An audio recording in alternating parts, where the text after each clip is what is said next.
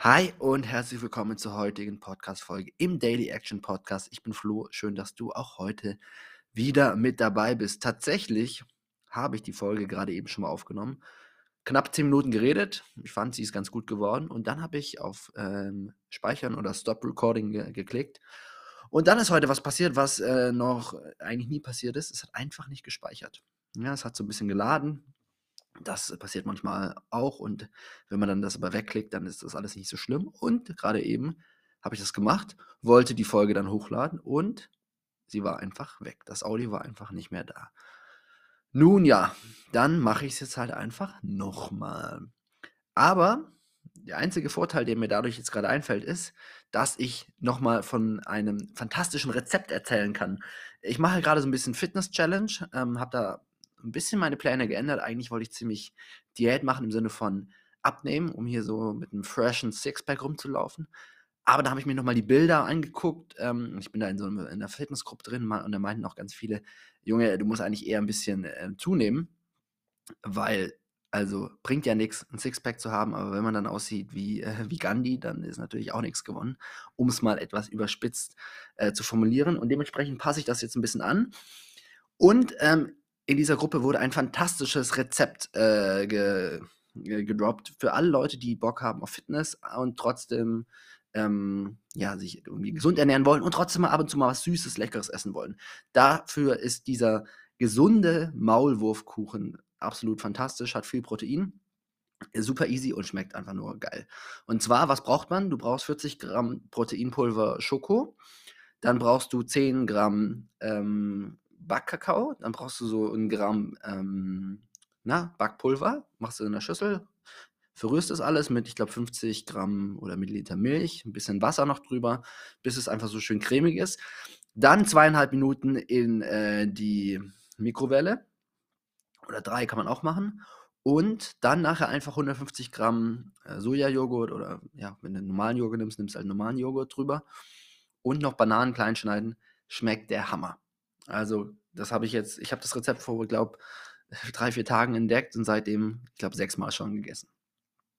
So, zweieinhalb Minuten sind rum. Langes Intro heute, bevor es wirklich auch jetzt mal um Content geht, der dich vielleicht interessiert. Wir sind ja mitten in unserer Finanzwoche und ähm, wollen in der Woche einfach mal ein bisschen abchecken. Ey, was muss ich im Bereich Finanzen mir mal angeschaut haben, um jetzt nicht der größte Finanzexperte aller Zeiten zu sein, aber um mit einem guten Gefühl eben durch den Tag zu laufen und zu wissen, hey, ich habe das Thema im Griff, hier kann nichts Schlimmes passieren, mein Geld verschwindet nicht einfach durch Inflation und so weiter und ähm, ich habe einfach ein System für mich, das funktioniert, ohne dass ich mich eben die ganze Zeit damit beschäftigen muss. Und ich habe ja in der gestrigen Folge schon angeteasert, dass zum Thema Investment äh, aktuell in meinen Augen ETFs einfach die chilligste und entspannteste Lösung sind. Ähm, klar, wenn du mega Bock auf das Thema hast, dann gibt es vielleicht noch Sachen, äh, die andere Möglichkeiten, die du nutzen kannst, aber für jemanden, der nicht so viel Bock auf das Thema hat und einfach Zeit mit anderen Dingen verwenden möchte, ist das einfach das Sinnvollste. Und es soll jetzt nicht darum gehen, dass du nach dieser Podcast-Folge wirklich sofort dich an den Schreibtisch setzt und alles eins zu eins umsetzen kannst. Ja, meine Empfehlung ist natürlich, google das nochmal, recherchiere das nochmal, aber du wirst mit einer ganz, ganz hohen Wahrscheinlichkeit auf genau das stoßen, was ich dir jetzt erzähle. Und ich möchte dir einfach heute einen kurzen Überblick darüber geben, wie, mache, wie funktioniert das mit diesen ETFs und ähm, auch dir einfach zeigen, wie simpel das ist, dass es eben keine Sache ist, wo man so irgendwie sich ein Wochenende für blocken muss oder äh, noch, noch einen ganzen Urlaub und dann schiebt man es immer so auf die lange Bank raus und äh, zum Beispiel meine liebe Freundin, falls sie diese Folge hören sollte, macht sie manchmal, manchmal auch nicht, ähm, die sagt schon seit Monaten, beziehungsweise ich sage schon seit Monaten, ey, mach mal was hier, ähm, dein Geld da auf dem, auf dem, auf dem Girokonto, das bringt halt nichts oder, oder irgend so Sparbrief, das bringt halt alles nichts. Mach einfach mal was mit ETFs und wie gesagt, es ist an einem Nachmittag ähm, zu erledigen oder an, ja, vielleicht auch zwei Nachmittagen. Ja? Ne? So, also, ähm, ETFs, das ist in meinen Augen die, die Lösung, die wir brauchen. Und äh, ja, schlussendlich, was müssen wir dazu wissen? Wichtig ist, ist erstmal, ETFs werden an der Börse gehandelt und du brauchst einen Broker. Das heißt, du kannst jetzt nicht einfach ähm, selbst selbst sozusagen bei ETFs kaufen, sondern du brauchst immer eine Zwischeninstitution. Und vielleicht nochmal so als kleinen Reminder von gestern, was ist eigentlich ein ETF? Ähm, bei einem ETF setzen wir jetzt nicht auf einzelne Unternehmen oder kaufen Aktien von einzelnen Unternehmen, sondern wir sagen halt, wir, wir, setzen auf einen großen Topf. Und dieser große Topf setzt sich dann, je nachdem eben, was es für ein ETF ist, aus verschiedensten Unternehmen zusammen. Es gibt zum Beispiel einen klassischen ETF, der den Dow Jones zum Beispiel abbildet, ja, also den US-amerikanischen Aktienmarkt. Und dann sind einfach die stärksten, weiß ich, die 100 stärksten Unternehmen gewichtet in diesem ETF drin. Und das ist eben der große Vorteil, dass wir uns eben nicht auf einzelne Sachen konzentrieren, sondern wir versuchen immer, den Markt möglichst breit abzubilden, weil keiner kann genau vorhersagen, welche äh, Firmen jetzt abgehen und welche nicht abgehen. Wenn Menschen das versuchen, dann scheitern die eigentlich immer daran. Ähm, aber man kann auf jeden Fall die Tendenz prognostizieren, dass halt generelles Wachstum entsteht. Zumindest war das halt die letzten 150 Jahre der Fall, auch mit Weltkriegen und Wirtschaftskrisen und so weiter im Durchschnitt. Heißt es nicht, dass alles jedes Jahr wächst. Und dementsprechend ist auch ganz wichtig, wenn du jetzt in Geld in ETFs investierst, investierst, ja so, dann ähm, darf es kein Geld sein, was du jetzt in sechs Monaten wieder brauchst. Wenn das der Fall ist, dann schwierig. Also ähm, das muss schon Geld sein, was man mal mindestens zehn Jahre liegen lassen kann. Und ähm, wenn das bei dir gerade nicht geht, dann mach das auf jeden Fall nicht. Dann guck erst mal so, dass du deine Finanzen in den Griff kriegst, ähm, Ausgaben, Einnahmen checken und so weiter. Und dann eben ja, monatlich anfangen, ein bisschen was beiseite zu legen.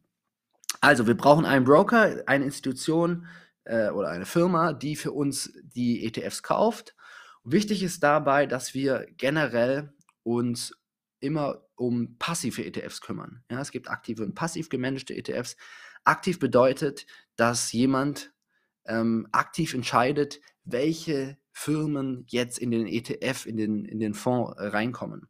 Ähm, und das kann sie dann natürlich, also die Konsequenz davon ist immer, dass sowas teuer ist, mit hohen Gebühren verbunden und so ein bisschen risikoreich, weil halt Menschen sich einfach irren. Und wir wollen uns nicht auf die Expertise einzelner Personen verlassen, sondern auf, äh, auf den Markt. Und passiv gemanagte äh, Fonds, das sind eben solche, die einfach nach Kriterien aus, auswählen. Wie zum Beispiel, den ich gerade erwähnt hatte, ein ETF, der jetzt den Dow Jones abbildet. Ähm, da sind halt einfach, weißt du sich, die 100 stärksten Unternehmen drin und äh, da, da, muss jetzt keiner irgendwas auswählen, sondern das sind halt einfach die ganz klaren ähm, Regeln und deswegen sind da auch die Gebühren dann einfach deutlich geringer. Yes. Ähm, als Broker, da gibt es verschiedenste, die man da auswählen kann. Wir wollen natürlich einen haben, der geringe Gebühren hat. So Klassiker sind gerade für junge Menschen, äh, was ja alles mit einer App funktioniert, Trade Republic, oder auch Scalable Capital. Hast du sicherlich schon mal Werbung, ähm, Werbung gesehen. Ich nutze Scalable Capital, Trade Public geht genauso. Ähm, zahlt man eben sehr geringe Gebühren und man kann auch äh, umsonst oder für sehr, sehr wenig Geld Sparpläne aufsetzen. Das bedeutet, dass ich dann einfach monatlich automatisch 50 Euro da in diesen Topf werfen kann und mich nicht eben jeden, jeden Monat selbst drum kümmern muss. Yes, zum Thema äh, Vorgehen, ETF. Es gibt ja ganz, ganz viele, selbst bei den passiv gemanagten. Und dann ist natürlich immer die Frage, welche ähm, nimmt man da? Und da gehen natürlich auch die Meinungen oder können mal auseinandergehen. Und da kannst du auch für dich so ein bisschen Entscheidungen treffen. Ähm, es hängt auch ein bisschen von Werten manchmal ab. Zum Beispiel, wenn dir das Thema Nachhaltigkeit sehr am Herzen liegt, dann empfiehlt es sich eben eher auf nachhaltige Varianten umzusteigen. Nachhaltigkeit ist in dem Fall, dass halt gewisse Firmen dann in dem ETF nicht abgebildet werden, weil die halt gewisse Nachhaltigkeitsstandards nicht erfüllen.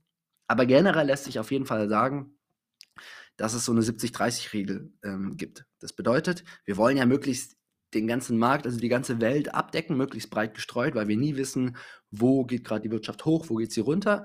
Und ähm, diese 70-30-Regel besagt, dass man 70 Prozent in einen ETF setzt, der Industrienationen abdeckt und 30 Prozent der ähm, Schwellenländer abdeckt. Ja, gibt auch andere Aufteilungen, aber das ist halt so das, das, das Gängigste. Das bedeutet schlussendlich, am, am easiesten hast du halt einfach dann zwei ETFs, eben einen wie gesagt, der die Industrienationen abbildet und einen, der die Schwellenländer abbildet. Und wenn du jetzt 100 Euro im Monat zur Verfügung hast, 70, 30, haust du halt 70 Euro in den einen und 30 Euro in den anderen. Genau. That's it eigentlich. Wenn du jetzt einen Broker auswählst, dann wirst du da ein Verrechnungskonto bekommen, also wo das Geld sozusagen dann hinüberwiesen wird. Und ich habe das einfach mit meinem Girokonto verbunden. Ja? Haben wir auch schon in ein oder zwei Folgen vorher darüber gesprochen. Wenn du die Folge nicht gehört hast, dann nachhören. Ich bin bei N26, da habe ich zum Beispiel ein Girokonto mit verschiedenen Unterkonten und ich habe mein eines Unterkonto, das bei mir Investment heißt, einfach mit meinem Broker, in dem Fall Scalable Capital, verbunden. Und ähm, genau, dementsprechend automatisch habe ich mal eingestellt, 100 Euro sollen auf dieses ähm, Unterkonto Investment gehen und die 100 Euro, jetzt als Beispiel, werden dann jeden Monat, jeden Monat automatisch dann ähm, ja, zum, vom Broker abgezogen und automatisch investiert. Das heißt, schlussendlich muss ich gar nichts machen. Also ich könnte auch sehr wahrscheinlich einfach das jetzt so einstellen und dann halt in fünf Jahren nochmal reingucken. Wäre vermutlich sinnvoll, ähm, weil wenn man da regelmäßiger reinguckt, alle zwei Wochen oder so, dann geht es hoch und runter und hoch und runter. Und jetzt kann es eben auch mal sein, dass die Wirtschaft drei Jahre lang den Bach runtergeht und man dann denkt, oh Gott, oh Gott, mein ganzes Geld. Das ist halt nicht Sinn und Zweck, sondern man braucht wirklich so einen Anlagehorizont von mal zehn Jahren, damit das Ganze auch wirklich ähm, sinnvoll ist. Und von daher, wie gesagt, kein Geld da reinhauen, was du halt in den nächsten drei Monaten brauchst. Yes, 11 Minuten 13. Äh, ich glaube, das passt für heute. Wenn du dazu Fragen hast, ähm, schreib mir einfach eine Nachricht. Wie gesagt, ich bin kein Finanzexperte und es gibt genügend Finanzpodcasts, Blogs, die sich da deutlich besser mit auskennen. Finanzfluss zum Beispiel, so ein YouTube-Channel und auch Blog, sehr zu empfehlen. Ähm, ich wollte einfach nur einmal so die grobe Strategie vorstellen und erklären, dass es halt wirklich nicht so kompliziert ist, wie man sich ähm, manchmal ausmalt. Yes, in diesem Sinne. Ah ja, eine Notiz noch. Ich investiere auch ein bisschen Geld in Kryptos, in Bitcoin ganz speziell. Ähm, das ist aber ein Thema, also ich persönlich habe mich ein bisschen damit beschäftigt und kann mir vorstellen, dass das was Sinnvolles in der Zukunft sein wird. Gibt aber auch andere, die sagen, es ist totaler Quatsch. Dementsprechend ist das halt wirklich zum aktuellen Zeitpunkt, ich will nicht sagen zocken, aber ähm, auf jeden Fall keine sichere Geldanlage. Und ich würde da jetzt niemals Geld rein, rein investieren, was ich nicht auch bereit bin zu verlieren. Also das Geld, was ich in Bitcoin da investiere, was jetzt auch nicht so viel ist, ähm, da das lege ich da rein und dann vergesse ich es am besten. Und ich gehe nicht davon aus, dass ich das wiedersehe, ähm, aber würde mich natürlich trotzdem freuen. genau. Yes, jetzt reicht es wirklich. In diesem Sinne, das war's für heute. Ähm, ich hoffe, es war hilfreich. Wenn ja, freue ich mich wie immer über eine Bewertung oder auch eine Weiterempfehlung. Das ist ja schlussendlich, was du mir so an Karma-Punkten oder Dopamin oder was auch immer zurückgeben kannst. Wenn du Fragen hast, ähm, Themen, auch für äh, nicht au außerhalb von Finanzen, dann lass mich das gerne wissen. Dann gucke ich, dass ich da was zu machen kann. Ähm, genau, in diesem Sinne, genieß den Tag, betreib Action, weil das ist das Einzige, was uns voranbringt und mach es gut. Ciao.